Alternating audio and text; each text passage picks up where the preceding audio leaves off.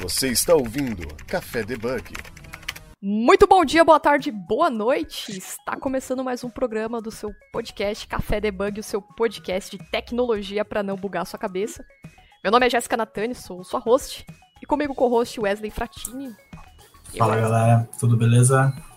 Bom, para vocês que estão ouvindo esse programa, não esqueça de compartilhar e dar uma estrelinha lá no iTunes para ajudar a relevância do nosso podcast e mantê-lo no ar.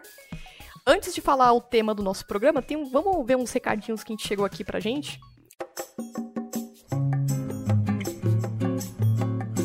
Ah, tem umas divulgações de vagas aqui que uma galera tá já mandando vagas pra gente também. Agora começou o costume de divulgar as vagas aqui no programa.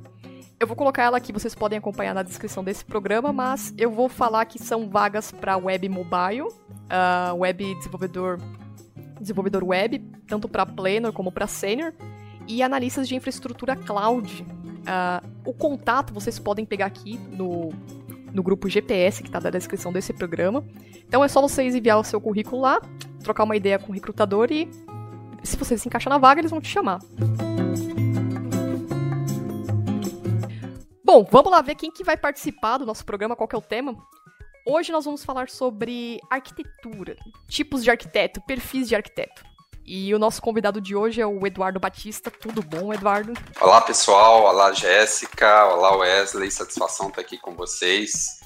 É, bom, me chamo Eduardo, eu trabalho com desenvolvimento de software há mais ou menos 18 anos, os últimos 12 com arquitetura, né, liderando times de arquitetura, então vai ser um prazer falar sobre esse assunto que eu particularmente amo, né? Não me vejo fazendo outra coisa que não é, conversando e trabalhando com arquitetura. Top, é muito legal. E é, é um assunto que eu gosto também, arquitetura, porque ele é muito abrangente, né? E pelo menos a maioria dos desenvolvedores que eu conheço, que tá, tá um bom tempo na carreira, pretende se tornar arquiteto de software, porque tem muita gente que não se vê é, bem como gestor de projetos, ou a parte de, de, gerenciar times, projetos mesmo, e quer continuar fazendo hands-on e pôr na mão da massa, né?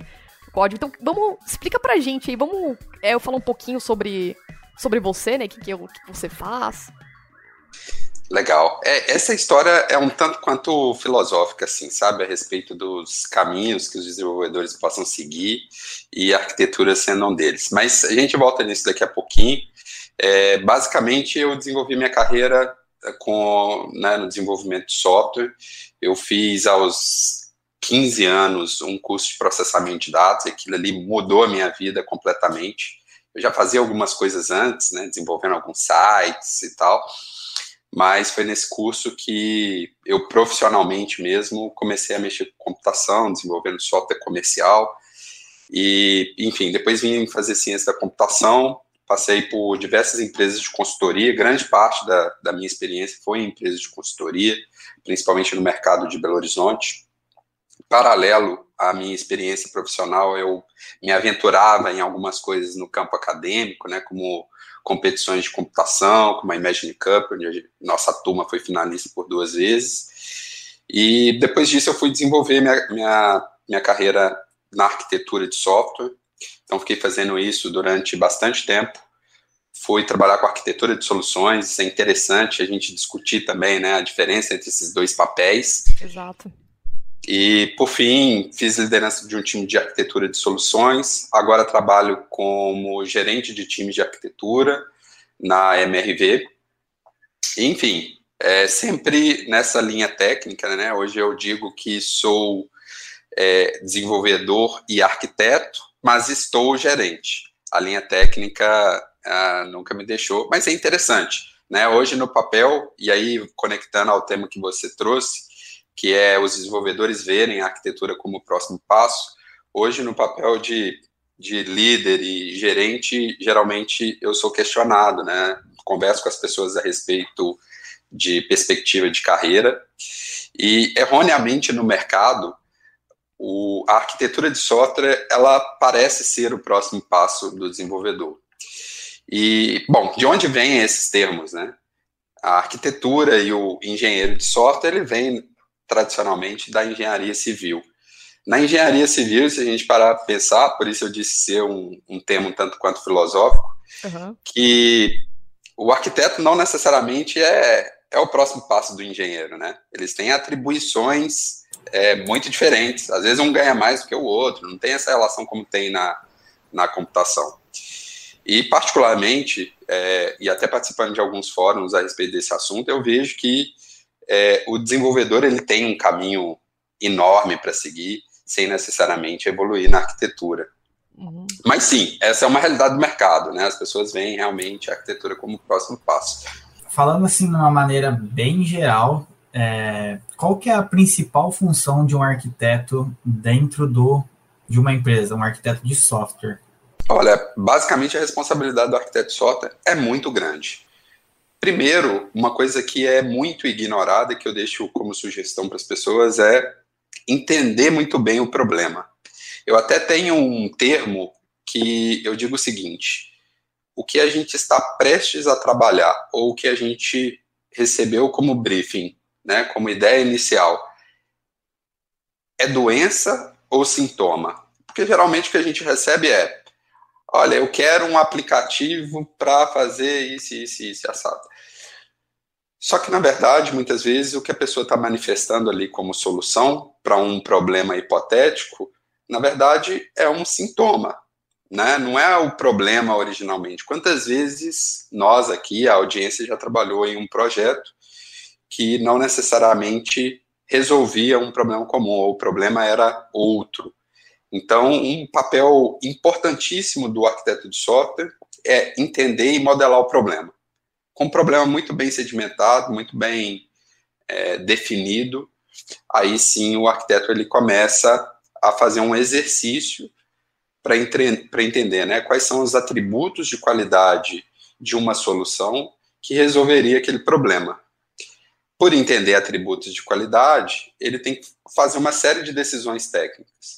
Então, baseado num problema, ele começa a olhar para o mundo, o que, que o mundo já resolveu, quais técnicas o mundo já implementou para resolver problemas similares. Ele decompõe aquele problema em problemas menores, se apoia nessas técnicas mundialmente utilizadas e uh, desenha uma solução é, para aquele problema que foi relatado para ele. Então, basicamente é isso: entender problema, faz, modelar esse problema, desenhar a solução, fazer uma arquitetura candidata, né, fazer uma proposta de um modelo de algo que deve ser desenvolvido, uma estrutura base, para que o time consiga dar sequência em seguida. E ele não abandona o time. Né? À medida que o projeto ele vai sendo desenvolvido, que aquela solução vai sendo desenvolvida, ele apoia esse time através de outras técnicas. Quais técnicas são essas? Pareamento, né, revisão de código, que é uma atribuição muito importante, é, enfim, garantir que aquelas decisões que foram tomadas inicialmente, elas se perpetuam ao longo do desenvolvimento daquele projeto. Show. Uh, então, uh, um ponto que eu tenho que ressaltar, assim, que você falou que o arquiteto, o de software, é, a gente já vê o arquiteto técnico, né, que toma as decisões técnicas, tanto de ferramentas, como que vai construir toda aquela arquitetura da, do software. Então ele é o principal responsável por tudo, né? Então é, ele tem que pensar em todas as partes, desde o front-end, como que vai ser montado, desde a parte cloud, da parte de back-end, né? E então você pode considerar que isso é uma responsabilidade muito grande do arquiteto, né? Ele é uma, tem uma responsabilidade muito grande, uma responsabilidade estratégica é, como você pode ver, ele se relaciona com muitos stakeholders, né? Então a gente tem pessoas do negócio, nós temos um time técnico, nós temos gestores, nós temos, enfim, uma pluralidade ali de perfis com as quais é, ele tem que se relacionar, entender qual é a perspectiva de cada um e, enfim, dar tratativa para cada uma dessas perspectivas.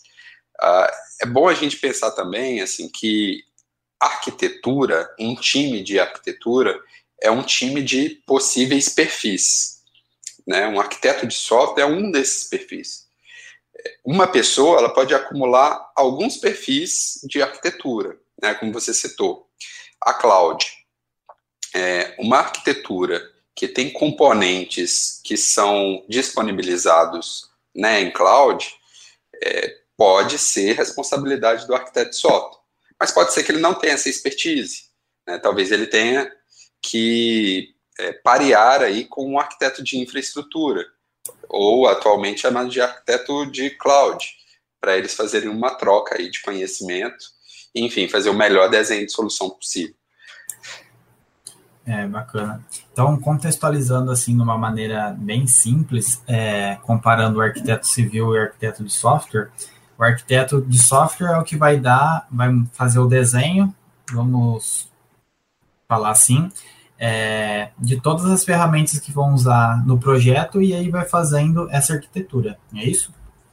É isso aí. Eu, eu adoro a analogia com a engenharia civil para esse fim, especificamente. Uhum que é uma forma da gente conseguir visualizar muito fácil, né? O, o arquiteto da engenharia civil, ele vai olhar todos os componentes é, internos e externos, entender como ele pode projetar melhor um empreendimento. Então, ele vai modelar aquele empreendimento. Ele vai entender quais componentes compõem aquele empreendimento. Ele vai decompor aquele empreendimento em partes menores. Né? Então, se a gente pensar que um empreendimento fosse uma casa, um quarto é, um, é uma parte, é um componente do todo. O software é da mesma forma, né? O arquiteto ele olha para o todo, ele modela o todo, mas decompõe aquilo em partes menores e entende como essas partes menores se relacionam. Entendi. E também não pode, podemos esquecer que o arquiteto é uma das pessoas que tem um, um grande domínio do negócio, né? Então ele tem que conhecer muito bem o negócio, né? Que ele que vai acabar guiando as pessoas, né? Tem que conhecer muito bem o negócio. Quantas vezes no mercado a gente encontra é, pessoas puramente tecnologistas? É claro que isso é muito importante, afinal de contas, uhum. o produto final dele é tecnologia. Agora, se você não conhece bem o negócio e o problema que você está resolvendo, que solução, que potencial a sua solução tem né, de ser boa, se você não conhece bem o problema. Então, conhecer o negócio é muito importante. Eu queria ver da, da sua opinião, da sua visão, quanto tempo que um desenvolvedor, já que é para se tornar arquiteto tem que ser um desenvolvedor sênior, né? Quanto tempo de carreira que uma pessoa possa levar para futuramente se tornar um arquiteto de software? Olha, é difícil responder isso com um número bom, né?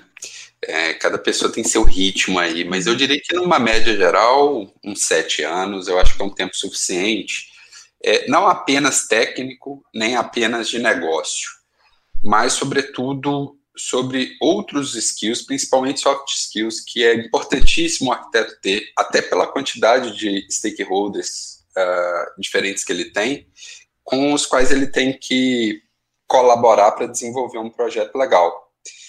Então, essa habilidade de transitar, de mobilizar e de colaborar com, com perfis diferentes é o que eu acho que leva mais tempo aí de um profissional de tecnologia adquirir.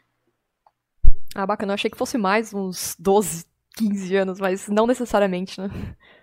Não necessariamente. É. E engraçado assim que tem profissionais que tão jovens assim de carreira, de idade, etc é, já são muito maduros, né? Então, esses profissionais, naturalmente, eles tendem a fazer essa curva muito mais rápido.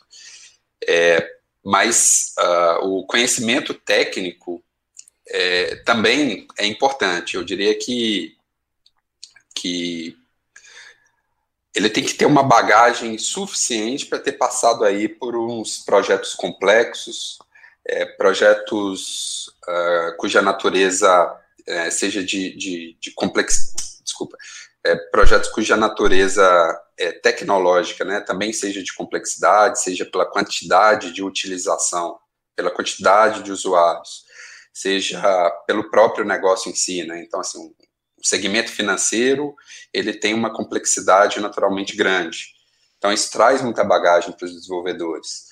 É, um projeto que tem milhões de usuários traz uma bagagem interessante para os desenvolvedores. Então, tudo isso o, o profissional vai acumulando para que ele tome decisões técnicas melhores. Quando ele junta isso com essas habilidades interpessoais, é, naturalmente ele já tem aí uma bagagem suficiente para assumir um papel e, e as decisões de arquitetura. É interessante. Olha como que as coisas mudaram, né? Porque há alguns meados de uns 4, 5 anos atrás, eu achava que para se tornar um arquiteto era necessário uma pós-graduação, um MBA, né? Sem pensar uh, no todo o processo de carreira, experiência, né? Saber lidar com, é, com situações diferentes, problemas diferentes. E eu acabei fazendo, não só por esse motivo, mas porque eu queria entrar na área acadêmica também, uma pós para poder futuramente tornar arquiteta. Mas agora que a gente vê o cenário atual, não é preciso fazer uma pós-graduação para se tornar um arquiteto, né? Ou eu não? acho que não, tá? Eu sou até professor, uhum. esqueci de mencionar, eu sou ah, professor legal. de arquitetura é, da PUC Minas uhum. e, e, é um curso uh, um tanto quanto bom, né? Ele abrange disciplinas muito interessantes assim para a formação de um profissional. É, no entanto, pessoal, nada como a bagagem, né? Nada uhum. como a experiência acumulada. Acaba que em qualquer tipo de graduação, seja ela a, a, o bacharelado, seja ela pós-graduação, você é, tem muita coisa para ver em pouco tempo. Então, você acaba tendo uma visão de tudo, mais uma visão, é, vamos colocar, superficial. Né? É, na experiência profissional, você não tem essa opção de aplicar uma abordagem superficial. Né? Você resolve o problema, você não resolve. Né? Ou o problema vai te atormentar. Aliás, eu até acho que você nem tem a opção de não resolver o problema. Sim, não tem como correr. você acaba tendo que resolver anyway. Então, uh, o profissional ele, ele se desenvolve muito no dia a dia. E eu acho que a pessoa que busca arquitetura, eu acho que ela tem que buscar esse tipo de desafio, né? O desafio complexo, aquele que questiona e que o faz se questionar o tempo todo se é, ele realmente está pronto. Porque quando ele se questiona se ele realmente está pronto, ele uh, naturalmente ele tem que buscar mais conhecimento, ele tem que buscar uma literatura diferente, ele tem que buscar um comportamento diferente, ele tem que ousar em alguma coisa, né? E, e isso traz crescimento sem dúvida nenhuma. Você está ouvindo Café Debug. Entrando nessa de arquiteto ainda, na, de software, por exemplo, um arquiteto ele precisa estar tá necessariamente desde o começo no projeto ou ele já pode pegar um projeto em andamento aí e, e estruturando? Olha, idealmente ele deveria estar desde o início, né? É, no uhum. início, a arquitetura de software, no início, ela é muito importante. Afinal de contas, arquitetura é estrutura, é base. Né? Acaba que a gente não deve é, tomar todas as decisões no início do desenvolvimento de software, até para a gente não ser categorizados como. Vocês já ouviram o termo BEDUF? Ou Bedufeiro? Bedufeiro? Não? Não, é novo pra mim. É, é nova. É nova, é nova. Beduf é Big Design Up Front. Big Design Up Front. Ou seja, é você fazer muita engenharia, né, tomar muita decisão, colocar muita complexidade no início do projeto. O ideal é você entender as prioridades e fazer o que a gente chama de MVA, o Minimum Viable Architecture que é a arquitetura mínima viável. E aí, se ele entra depois, essas decisões já vão ter sido tomadas. Né? Então, muito provavelmente, ele vai é, ter que conduzir algumas decisões é, basais, mas muito importantes, que outra, né, que outra pessoa, outra orientação, outro time já tomou. Então, idealmente no início. Agora, nada impede de, de se entrar depois, até porque, é, como eu disse, se a orientação é não ser bedofeiro, ele tem uma arquitetura mínima. Né? Então, ele consegue mudar o curso a partir daí. É, você falou de desenvolver as coisas mais complexas, não sei para você, Wesley, mas às vezes para você fazer a coisa simples também, ao meu ponto, acaba se tornando difícil, né? Você fazer a simplicidade também, né? Sim. Acho que é uma é dificuldade. É que muitas vezes, é, quando a gente começa num projeto novo, assim, uh, quando a gente vê aquela arquitetura, futuramente, assim, a hora que você passa a desenvolver o projeto, você vê que, opa, a gente tem que mudar isso aqui, isso aqui não tá ficando legal. Então aí vai sofrendo algumas alterações, né? Exatamente. É, se a gente olhar para o ciclo de um projeto de tecnologia, assim, idealmente ele deveria ser, cara, a gente entendeu o problema, nós não temos verdades absolutas a respeito da solução, o que a gente tem são hipóteses de solução, então a gente deveria testar. Né? Então não faz muito sentido a gente tomar todas as decisões técnicas possíveis no início, porque a única premissa fundamental e certeza que a gente tem é que vai mudar. Então é muito interessante nesse início nós pensarmos numa arquitetura mínima o suficiente que enderece um, um atributo de qualidade muito importante na arquitetura de software, que é a mutabilidade, ou seja, quão fácil aquela arquitetura de software suporta mudança. Quão difícil é eu mudar aquele software. Então, se eu preparar o mínimo possível para acomodar mudanças, porque eu sei que tanto tecnologicamente quanto de negócio é, aquela solução vai mudar, ah, nós temos um cenário muito próximo do ideal. Sim, isso daí é acontece muito. Hoje a gente não pode fazer uma arquitetura que seja muito engessada que não dê para mexer. A gente tem que fazer uma arquitetura que seja flexível, né? Porque a gente não sabe se essa aplicação ela vai crescer, se ela vai ficar nesse a gente nunca sabe, né? Então a gente tem que sempre deixar para ela poder ser escalável. Exato. E aí, assim, vamos lá, né? Continuando nessa linha.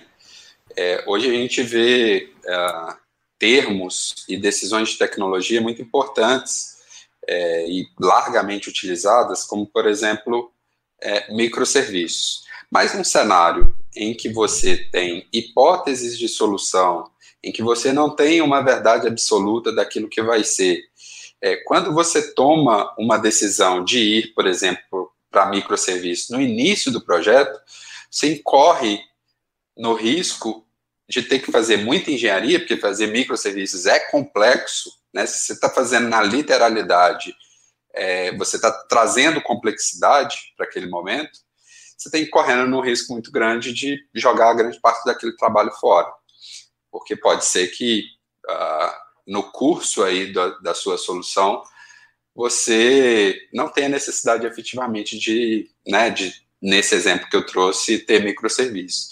O Martin Fowler, né, que é um grande, grande pensador, escritor e consultor de tecnologia, ele mesmo tem uma tese do monolítico uh, primeiro, né, monolith first, é, que pode parecer até assim, é, contra tudo que o mundo vem, vem discutindo e fazendo e tal.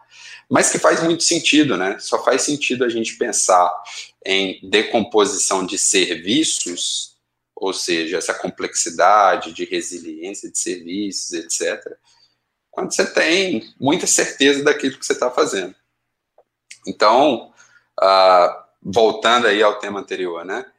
É, o arquiteto ele tem que ter muita consciência do momento em que o projeto está e tomar muito cuidado para não fazer o que a gente chama de over-engineering, né? fazer engenharia demais no momento cujo grau de incerteza está muito alto. Entendi. Imagina é, acaba saindo um arquiteto do Netflix, você é contratado para trabalhar com Netflix, então tem uma tem uma esteira muito grande de coisas que você tem que entender além do negócio, né? E toda a parte técnica também, da onde está as coisas, como que é chamado uma coisa, como que é configurado outra, né? Então, é, mesmo pegando o bonde andando nesse momento, é meio... É, é, é árduo, né? Um trabalho árduo também, né? É árduo. E por ser uma posição estratégica, geralmente é, essas grandes empresas, elas tendem a preencher até internamente, né? Ah. É, imagina que a transição para um profissional, para um desenvolvedor sênior que está lá há cinco anos, é, é, é muito melhor para a empresa, talvez, formar essa pessoa como arquiteto de software do que trazer alguém completamente descontextualizado daquele ambiente, né, como você própria mencionou. É, até você se situar do ponto de vista do business, das decisões, é, no Netflix acredito que as coisas sejam muito organizadas e documentadas, mas nem toda empresa é assim, né? É, é. Então, é complexo. Bom, então para dar um overview aqui geral, né, é, para você que está ouvindo o podcast, você provavelmente pode ser um desenvolvedor ou não, e você se interessou em se tornar um futuro arquiteto. Então, para se tornar um arquiteto de software, além dos skills que a gente falou aqui sobre técnico, né, você falou também a, a, o soft skill corrija se eu estiver errado, tá bom? É o skill de comunicação, é negócio, conhecer o negócio da empresa. É, você não precisa dominar todas as tecnologias, correto? Mas, Correto. Mas pelo menos dominar a stack que você trabalha, né? É, até para aliviar a cabeça de muitos arquitetos, pelo menos na época que eu comecei, a, a, sensação era de que a gente tinha que saber todos os frameworks, né? Que era um arquiteto mais tecnologista. Uhum. Saber todos os frameworks, todas as versões, o porquê de tudo. Não. É muito mais importante você ter consciência, né? É claro, você tem que, da stack que você trabalha, você tem que é, ter um domínio significativo. Mas você não precisa saber todas e todas as melhores. Agora, é, corroborando para o que você disse, sim, né, habilidade de comunicação, de apresentação verbal escrita, de mobilização, engajamento da equipe, de se relacionar bem com a equipe, né, você precisa apoiar o crescimento das pessoas, ajudar com que essas pessoas fortaleçam as suas decisões técnicas. Então, você precisa ser boa pessoa de, de relacionamento, senão isso não funciona. Boa. E às vezes esse não é um cenário tão comum, né? É, exatamente como você falou, você precisa dominar tudo. além do que, se você, por exemplo, é um desenvolvedor .NET e você está se tornando um arquiteto .NET, você não precisa saber a fundo como funciona toda o engineer, a stack de Python, a linguagem do Python, porque você não vai ser contratado para ser um arquiteto de Python, em si de .NET, então, né? Então, essa ciência que a gente tem também, né? Bom, é, agora para falar, vamos para o segundo tópico, que é o arquiteto de soluções, né? Vamos mencionar um pouquinho e ver qual é a diferença entre o arquiteto de soluções com o arquiteto de software. É, você pode começar mencionando um pouco dessa diferença e o que seria o arquiteto de soluções, né? Sim. Olha, um problema ele pode ter uma solução que abrange diversos softwares, né? É, principalmente no, num mundo onde praticamente tudo é tecnologia, num mundo onde as empresas são compostas por uma diversidade de serviços de tecnologia, é, um arquiteto de soluções ele trabalha numa camada acima do arquiteto de software. Né? Ele tem que entender o impacto daquele problema em serviços diferentes e trabalhar na coordenação uh, da solução e do impacto em cada um desses softwares. Ele vai trabalhar em conjunto com arquitetos de software para endereçar essas, essa solução. Né? Então, vamos pensar, é algo maior, ele abrange mais do que um software específico. Nesse caso, a gente está falando de dois ou mais, potencialmente hum. muito mais serviços. Digamos que o arquiteto de software é a parte, ele que cuida por toda a parte do negócio ali, do software, daquele, daquele produto, né, as ferramentas, e o de soluções já abrange tudo, né, tudo que está em volta dele, né. Exato, e é, esses perfis, eles são, eles, eles se tornam cada vez mais relevantes, importantes, é, empresas maiores. Né? Então, assim, se a gente está numa startup, muito provavelmente o arquiteto de software ele vai fazer é, o papel do arquiteto de software, o papel do arquiteto de soluções, ele vai fazer o papel do arquiteto de infraestrutura. Né? Agora, quando a gente vai para empresas grandes, vamos imaginar aqui uma Vale do Rio Doce. Né? Você tem,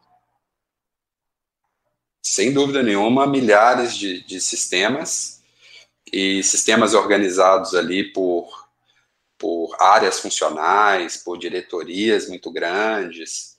Né? Então, uh, você precisa de ter uma visão de coordenação de como vários softwares conversam, estão organizados, etc. Né? E aí, esses perfis eles ganham muita relevância, porque você tem que endereçar problemas complexos em soluções diversas. Então, uma pessoa que tem a capacidade de, né, que conheça bem o negócio, que conheça uh, bem cada uma das soluções e que tem a capacidade de coordenar é, impactos nessas soluções. Né? Ele trabalha em conjunto com arquitetos de cada uma dessas soluções. O soft skill é, de um arquiteto de soluções, quais exatamente seriam? Esse profissional ele vai ficando ainda mais relevante, né? ainda mais estratégico. É, esse profissional de, de, arquitetura de soluções, ele está diretamente ligado à estratégia do negócio. Porque antes da, do negócio fazer uma, uma transição, uma mudança, uma aquisição de uma nova solução, ela tem que entender qual impacto isso traz para a estrutura. Então vamos imaginar, é, vamos supor aí a Vale do Rio Doce ou um grande banco, por exemplo, ela vai criar uma nova área e nessa nova área a gente precisa entender quais serão os processos, é, quais tecnologias é, precedem e sucedem aquele processo de negócio.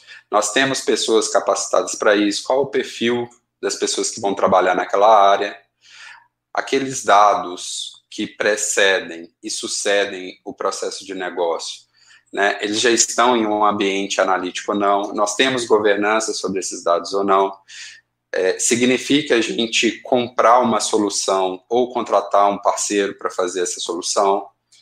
Encaixar essa solução no meio de, de outras soluções, se isso significar encaixar uma solução existente ou desenvolver uma nova solução, é, mobilizar esses times impactados para desenvolver essa solução. Então, assim, é, ele, ele, começa a ganhar um, um, papel de um papel estratégico é muito grande para auxiliar a empresa, sobretudo, na tomada de decisões estratégicas. Né? É claro que a função dele recai sobre tecnologia, mas ele está a todo momento discutindo estratégia da companhia. Ah, então, o arquiteto de solução ele fica mais voltado ali na área do negócio mesmo, do business, do, da regra de negócio, né? Ele tem que entender muito bem, às vezes até modelar né, o negócio, o processo, uhum é, mas traduzir isso em tecnologia, tá? É, soluções de tecnologia, sobretudo. É, uhum. É, ele ganha uma, uma, uma, abrangência maior porque os problemas, eles, é, comparando aí com o arquiteto de software, deixam de ser resolvidos apenas com o desenvolvimento de novos softwares e podem ser resolvidos com é, soluções existentes. Então vamos imaginar que talvez a gente não precise desenvolver um novo software, mas a gente precisa adquirir um novo módulo do SAP. Mas como esse novo módulo do SAP se encaixa com as soluções que a gente já tem né, no, no, no parque ali de soluções?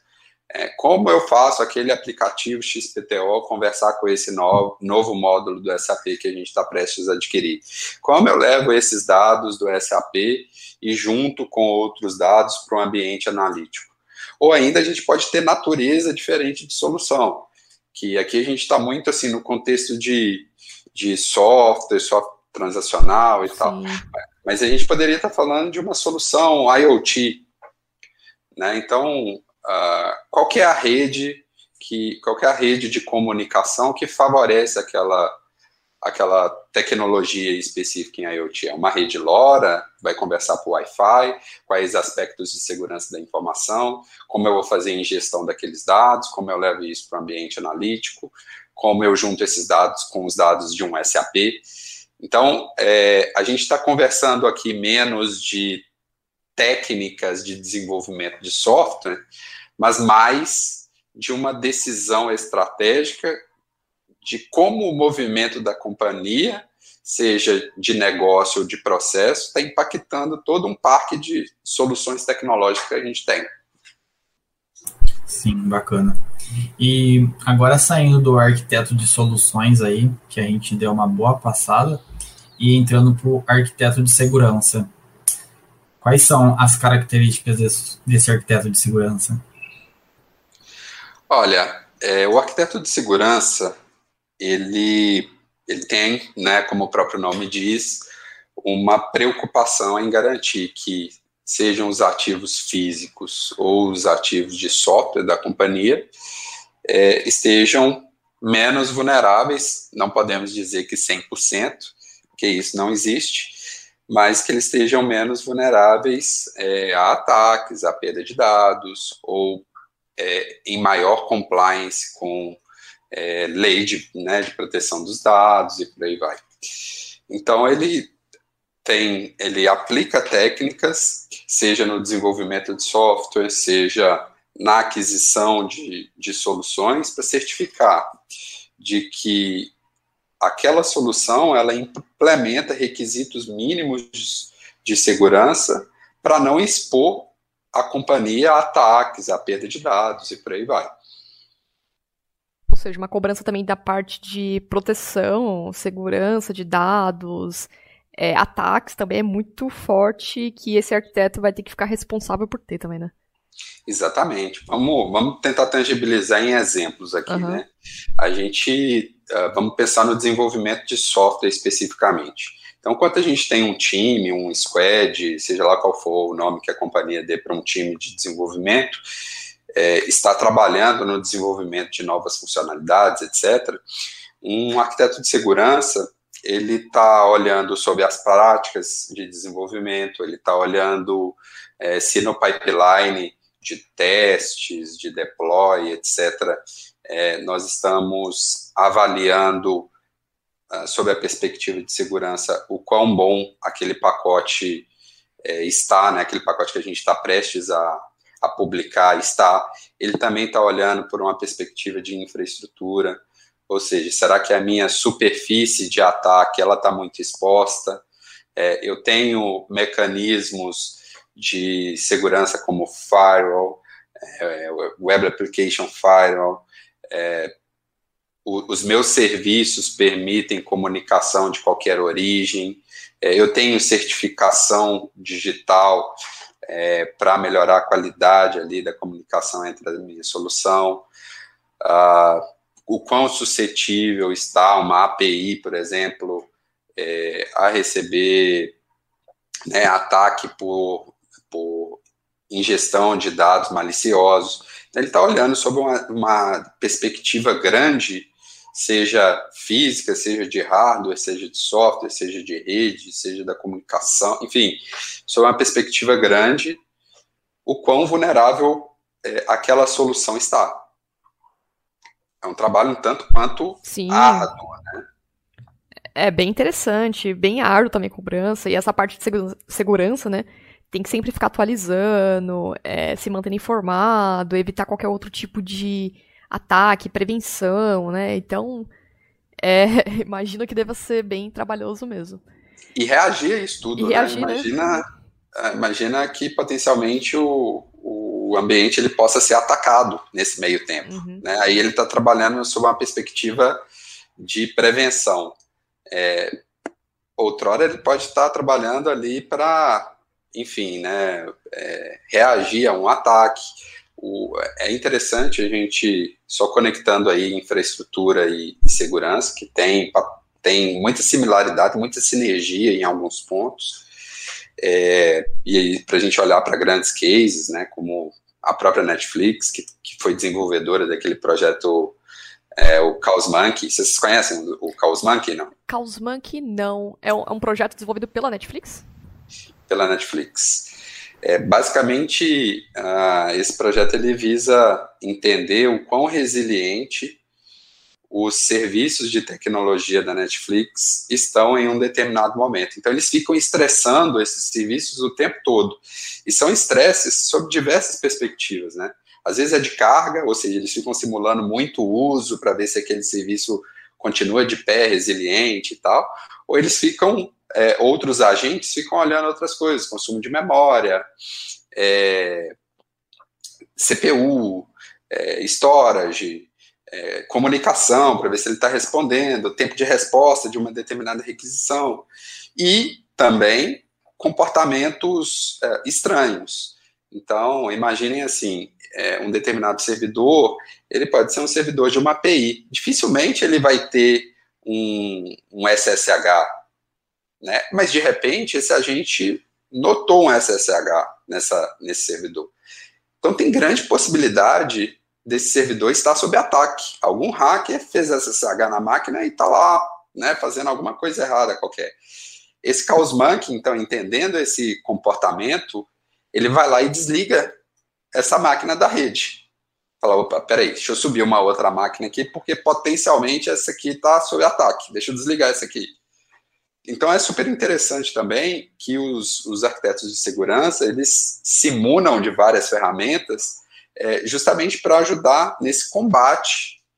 Né? Num, imagina, você está com uma rede sob ataque. Se você tiver que, se estiver recebendo um ataque massivo com, com bots e tudo mais, não se valer de ferramentas para se cercar disso, é, dificilmente você vai conseguir conter.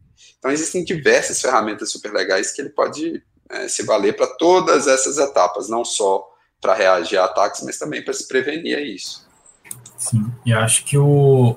Acho não, tenho quase certeza, né? O arquiteto de segurança é um dos que mais sofrem aí, né? Porque imagina um arquiteto de segurança de um banco. Imagina quantos milhões, bilhões de dinheiro tem aí circulando nas contas e acontece alguma falha de segurança aí. E aí, quem que é o responsável? Exatamente. Ah. Cara, o, o contexto da, da segurança da informação, assim, nas empresas, ele está ganhando cada vez mais relevância, né? E o cenário que você colocou, tanto de banco quanto de empresas de capital aberto, imaginem, é, recentemente, aliás, há não muito tempo atrás, é, uma empresa de engraçado, eu não sei qual é a categoria dessa empresa, mas vamos colocar que é de logística. É, uma empresa de logística ela sofreu um ataque e assim que foi divulgado na mídia, o, o valor em ação dela caiu bastante. Né? Então, assim, não é uma empresa de, do, do segmento financeiro, mas um ataque, né, um vazamento de dados significou uma perda é, no, no valuation daquela empresa, no quanto ela vale no mercado. Então, quanto isso é relevante? É, é. E hoje a gente está numa era de expose de dados, né? Então, você é, infelizmente está muito comum a gente ver umas notícias de ah, dados da empresa tal foram expostos, ah, dados de não sei quantos clientes já estão, né, foram vazados, né? Então, Exatamente. Parece que Arquitetos aí para salvar né, essa perspectiva. Bom, por último, Isso. E tão, não menos importante, vem o arquiteto de infraestrutura, que também é, como você falou, tá um pouco ligado com o arquiteto de segurança, né? Mas ele cuida toda a parte de infraestrutura e é o responsável por isso, que também não deixa de ser a cloud também, né? Pode ser responsável por. Ele pode ser responsável pela cloud ou seria um arquiteto de cloud separado aí? Ah, eu acho que o pessoal tá inventando arquiteto para tudo, então eu acho que pode ser os dois. É. É mas é como eu disse também, assim, gente, é, tem é, arquitetura, o time de arquitetura, ele é composto de papéis, não necessariamente de uma pessoa por papel. É claro que se você for, mais uma vez aí citando as grandes empresas, talvez você até ache né, uma ou mais pessoas para cada um desses papéis. Mas essa não é uma realidade de todas as empresas do Brasil, aliás, é, ou do mundo, né? Essa é uma realidade de gigantes empresas que justificam esses todos os papéis. Então, eu acredito que o de infraestrutura é, reúna as competências de um potencial arquiteto cloud. Tá? Ele está se modernizando, né? afinal de contas, a gente, tá, a gente tem a infraestrutura cada vez mais nas nuvens, então ele está se modernizando, ele está adquirindo novas competências para reunir também as competências em cloud não seria mais um diferencial, né? Se arquiteto de, de infraestrutura é, conhecer alguma cloud ou ter um, um domínio sobre uma cloud. Ou pode ter certificação ou não, mas se ele tiver um bom domínio em alguma cloud da vida, então para ele também já, já tá. E para a empresa tá à deriva. Exatamente. Tá, tá, ainda tá como uma como um diferencial e cada vez mais como uma obrigação, né? principalmente nesse mundo onde faz cada vez menos sentido as empresas envolver, uh, investirem em infraestrutura interna, on-premises, e cada vez mais na infraestrutura cloud. Então, sim, ainda é um diferencial, mas arquitetos de infraestrutura se preocupem, porque isso naturalmente vai virar né, é, parte obrigatória de uma job description de um, de um arquiteto de infraestrutura. Sim esses dias eu peguei me imaginando assim, é, em relação ao cloud, né? É, imagina essa pandemia surgiu do nada, assim. Imagine se a, algumas empresas assim não tivessem aderido ao, a, ao cloud, né, à nuvem. Como que seria esse cenário, né? Imagina, tivesse os, os servidores todos lá na empresa, como que ia acessar isso tudo, né? Ser Cara, uma loucura total. Ah, mais trabalhoso, né? É extremamente interessante o ponto que você trouxe, porque é, você imagina o quão complexo é tomar uma decisão, né? O quanto isso exige realmente um papel de arquitetura de infraestrutura. A ida, fazer com que todos os profissionais de uma empresa é, comecem a trabalhar, por exemplo, via VPN, parece que é só uh, dada a minha também limitação aqui de conhecimentos em infraestrutura, parece que é só nós aumentarmos o nosso contrato com o nosso fornecedor de VPN, né? Mas pensem nas implicações que isso tem. É, será que o nosso firewall está tá preparado para isso? Será que o nosso, que o nosso link está preparado para isso? Será que os nossos servidores internos é, dispõem de capacidade para, enfim, fornecer essa infraestrutura? Será que os nossos servidores na cloud é, estão preparados para escalar? Será que os nossos servidores na cloud eles estão configurados para suportar é, um incremento de consumo somente naquele período e eu ser cobrado proporcionalmente naquele período de mais uso. Então, é, parece ser uma coisa do tipo, ah, não, vamos só ajustar aí o contrato né, com o fornecedor de, de, de VPN e está tudo certo, a gente consegue suportar todos os nossos profissionais é, online, via VPN e tal mas as decisões são muito complexas, né? Então, esse profissional também é de extrema relevância, fora quando a gente também está falando do mundo de aplicações, né? Onde eles têm uma contribuição super significativa para, enfim, fazer um hosting adequado uh, dessas aplicações. Pois é, e ainda mais essa, como o Wesley mencionou aí nessa era de pandemia, as coisas literalmente mudaram, né? Então a gente precisa se habituar com isso. E hoje está surgindo muitos serviços de streaming, cursos, então a galera tá se tá utilizando mais recursos da, da web, mais recursos de streaming, né? Então acaba exigindo que o, o, os times de arquitetura precisa repensar toda essa maneira como deixar o ambiente mais estável, né? E adequar. Qual ferramenta de comunicação vocês usam na empresa de vocês? A, de comunicação a gente usa o Teams. O Teams. É. Eu uso o Slack. É... O Slack é bom também, né? Slack, o, o Teams eu, eu, usava, eu usei bem pouco, assim. Eu acho que ele é meio. Ó, falando mal já do, do Teams aí. mas, mas eu acho que ele sofre algumas instabilidades, assim, ele é muito pesado, sabe? Sim. Era exatamente sobre isso que eu ia falar. Assim, né? né? Eu, é. particularmente, gosto muito do Teams, tá? Não tô querendo te contrariar aqui, não, do Wesley. Mas o, ele realmente, nessa, nesse período de pandemia, e era até a pergunta que eu ia fazer para vocês, era esse, né? Assim, quem nunca teve um problema de instabilidade aí com o Teams? Né? Ah, até a Microsoft, do ponto de vista de infraestrutura, tem os seus problemas. Acho que não é só o Teams todas, né? Tipo Slack, é, Slack o Google também, também caiu é. recentemente. É, eu vi. É, acho que o pessoal do Twitter começou a falar que ficou um tempão fora, né? Deu um problema. Que também é uma ferramenta muito boa, né? Mas. Exato, exato. E para vocês terem uma ideia, pessoal, assim, eu trabalhei numa, numa empresa de. para a gente ter, entender a abrangência também da infraestrutura de tecnologia, né? Eu trabalhei numa empresa é, cujo, cujo business é transporte ferroviário, né, logística ferroviária, transporte de cargas através de trens e existia uma necessidade de conectar é, a, os nossos trens, né, as locomotivas, com a internet, para a gente conseguir rastrear a carga com precisão e por aí vai. E, bom, uh, no, no, nos trilhos do trem, nos caminhos pelos quais onde o trem passa, é, nem sempre a gente tem conectividade. Então, do ponto de vista de infraestrutura, sobretudo aí sobre telecom telecomunicações, é, nós fizemos vários estudos para entender como a gente poderia levar conectividade para lugares remotos. né? Então, e, e ter a, a capacidade de, de conseguir monitorar as faixas de domínio ali de onde os trens passam entender se tem pessoas, se tem casas sendo construídas próximas a essa faixa de domínio. Então, assim, a gente não precisava só de uma conectividade simples, a gente precisava de uma conectividade é, que nos auxiliasse uh, a interpretar imagens, né, a processar vídeos, a mandar isso para servidores de uma forma robusta e tudo mais. É, e o quão complexo é, era chegar nessa solução, né, o quão caro isso é, o quão uh, o quanto a gente tem que pensar em segurança da informação nesse sentido.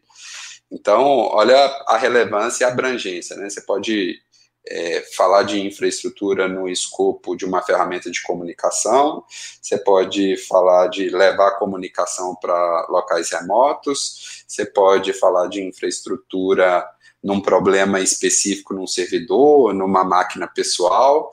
É, no começo da pandemia, não sei se vocês viram, o país Peru é, disse, né, especulou a hipótese lá de de ter um problema de, de conectividade, né, de tanto que as pessoas estavam usando a internet, então assim, de que, de que, a internet poderia ter um caos dentro do país, Caramba. enfim, infraestrutura. Uhum. É, dizem os, é, as más línguas, né, que as coisas podem melhorar com a internet do SpaceX, né, quando, quando finalmente se estabilizar e chegar em vários locais, mas também isso é um, é um sonho, um objetivo muito um pouco distante, né? Mas enquanto isso a gente vai sofrendo essas instabilidades aí em outros lugares. Né? Exato. Ah, do Elon Musk não duvido nada. né? A gente sofre bastante instabilidades, né? De internet, né? Em alguns pontos.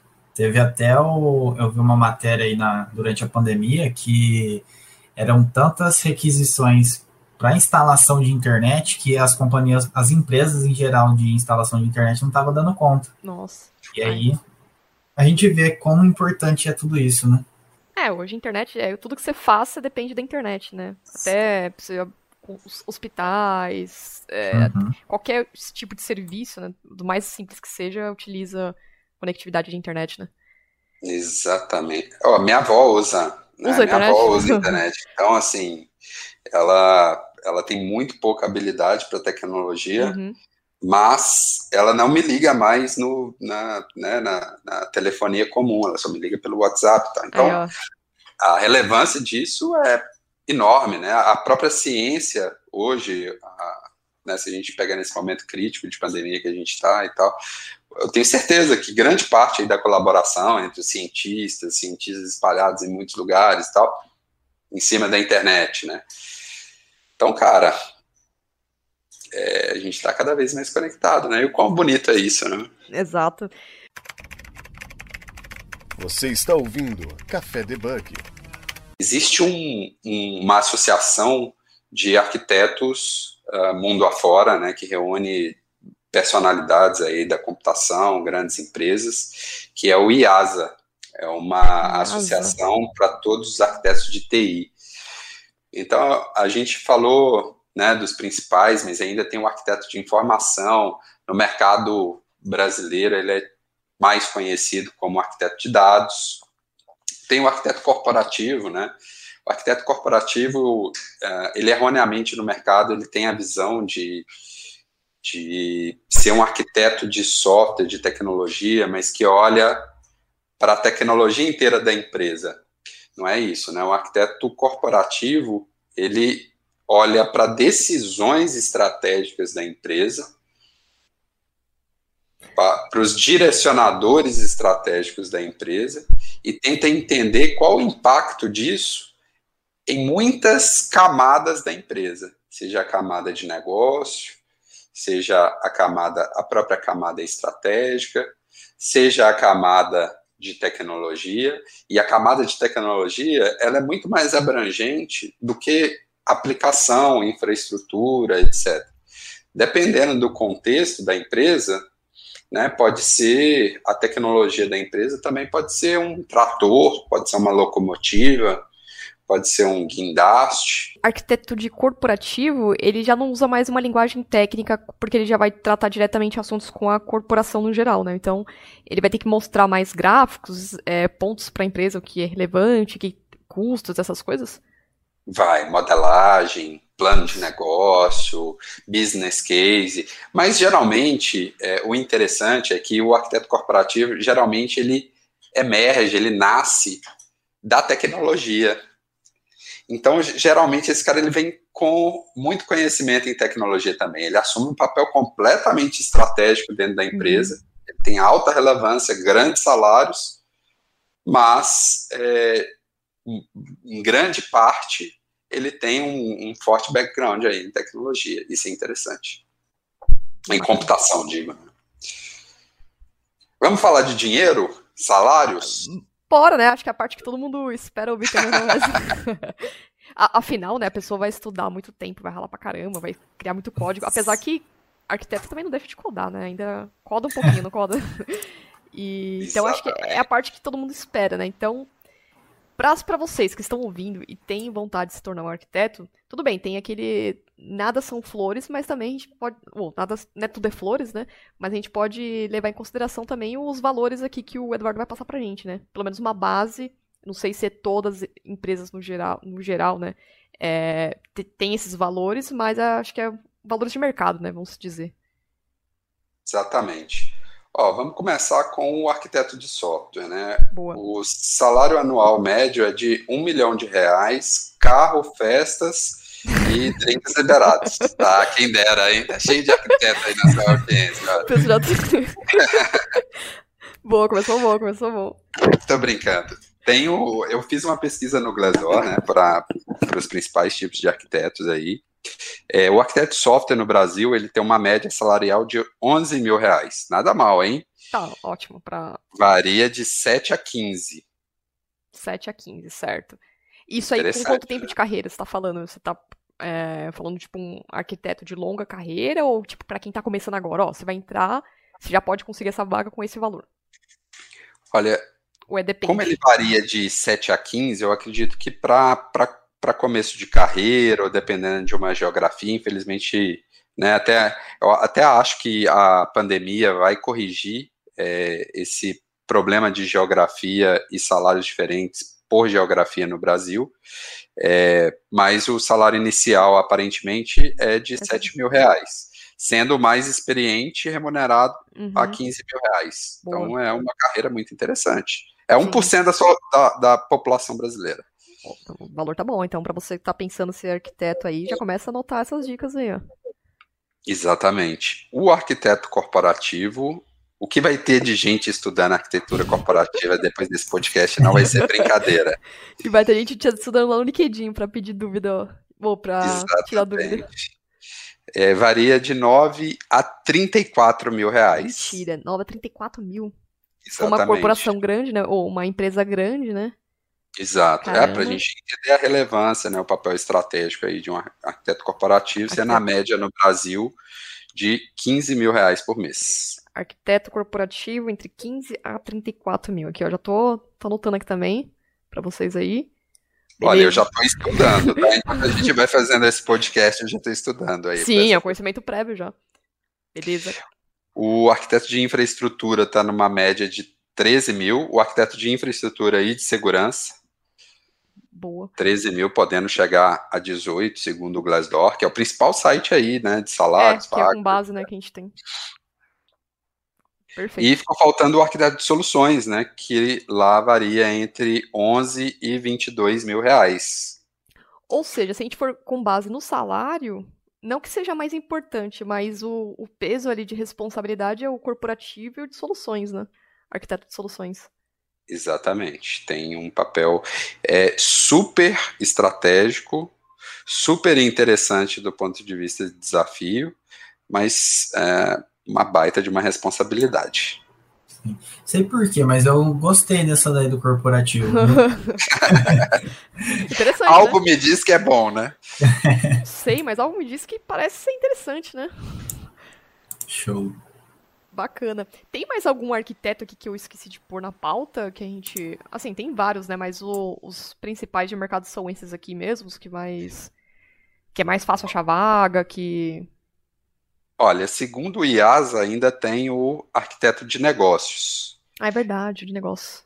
que eu acho uh, que né, hoje ele é desempenhado em certa, certo ponto pelo PO, né, pelo Product ah, Owner, é, pelo PM.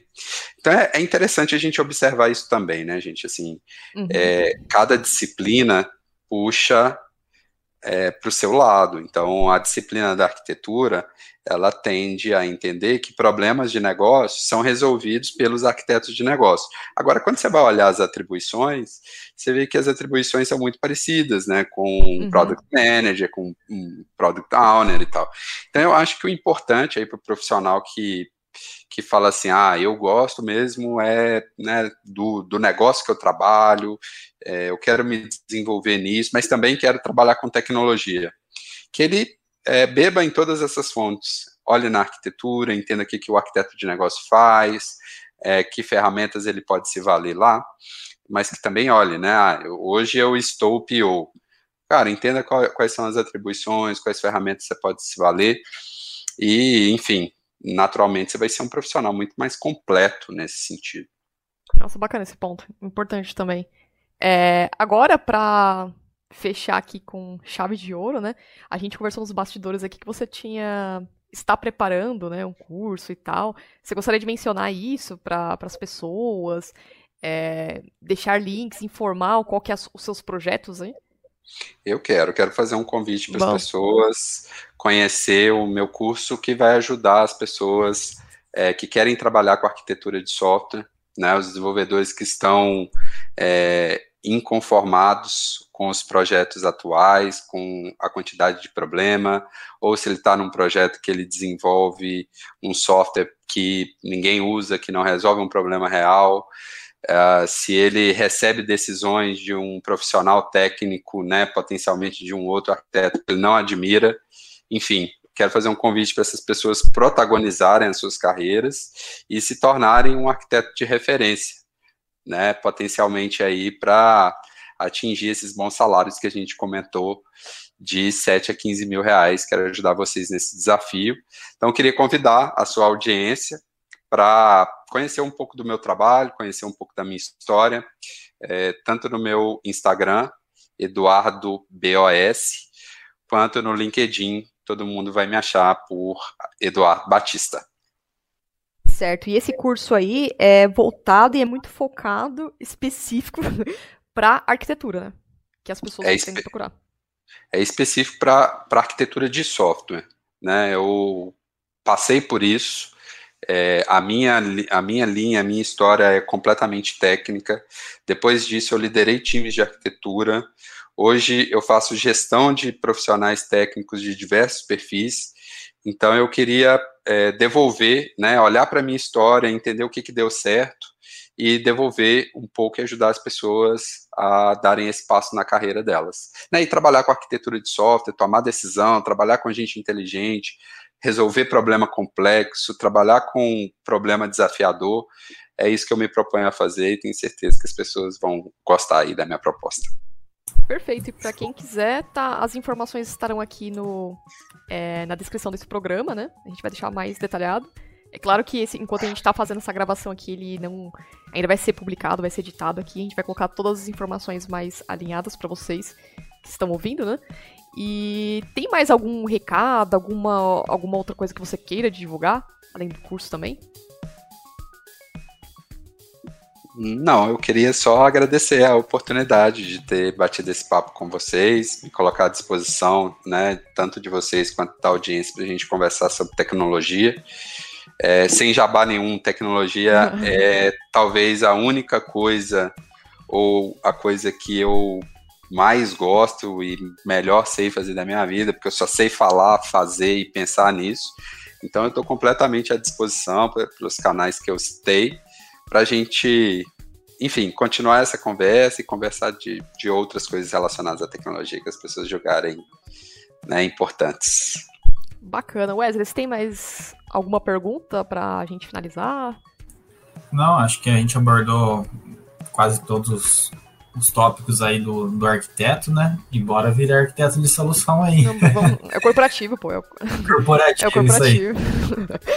Bom, Eduardo, é, a gente que agradece a sua participação e ter aceitado o convite também para poder falar. É, quem pode ter certeza que as pessoas que estão ouvindo esse programa aqui são programadores, são é, gente que é pessoal de QA, analistas, pessoas que querem se tornar arquitetos de software também, já arquitetos de software estão ouvindo. Então, esse programa acho que agregou muita coisa para quem tinha muita dúvida, né? Se ser ou não ser, né? Eis a questão aqui.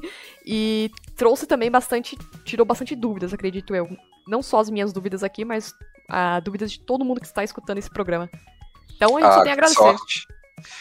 Ah, que sorte. Tomara que tenha é, ajudado é, as pessoas mesmo. Eu acho que sobre, sobre arquitetura é como qualquer outra coisa na vida, assim, né, gente?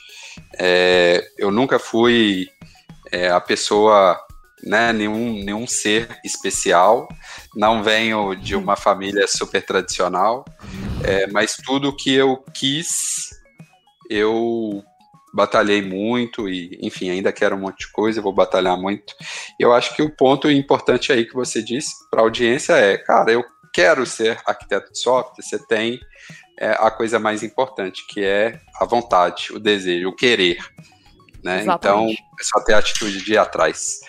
Obrigado pelo papo, foi um prazer. Eduardo, muito obrigada. Nós que agradecemos. E para você que quer se tornar, quer ter, tirar mais dúvidas, quer saber um pouco mais e a fundo, o contato do Eduardo está aqui na descrição desse programa. Pode entrar em contato com ele. E se você se interessou e tem vontade de também se inscrever no curso dele, também vocês podem pegar todos os detalhes aqui dele, do contato. E é isso aí. Bom, galera, nós ficamos por aqui e até a próxima.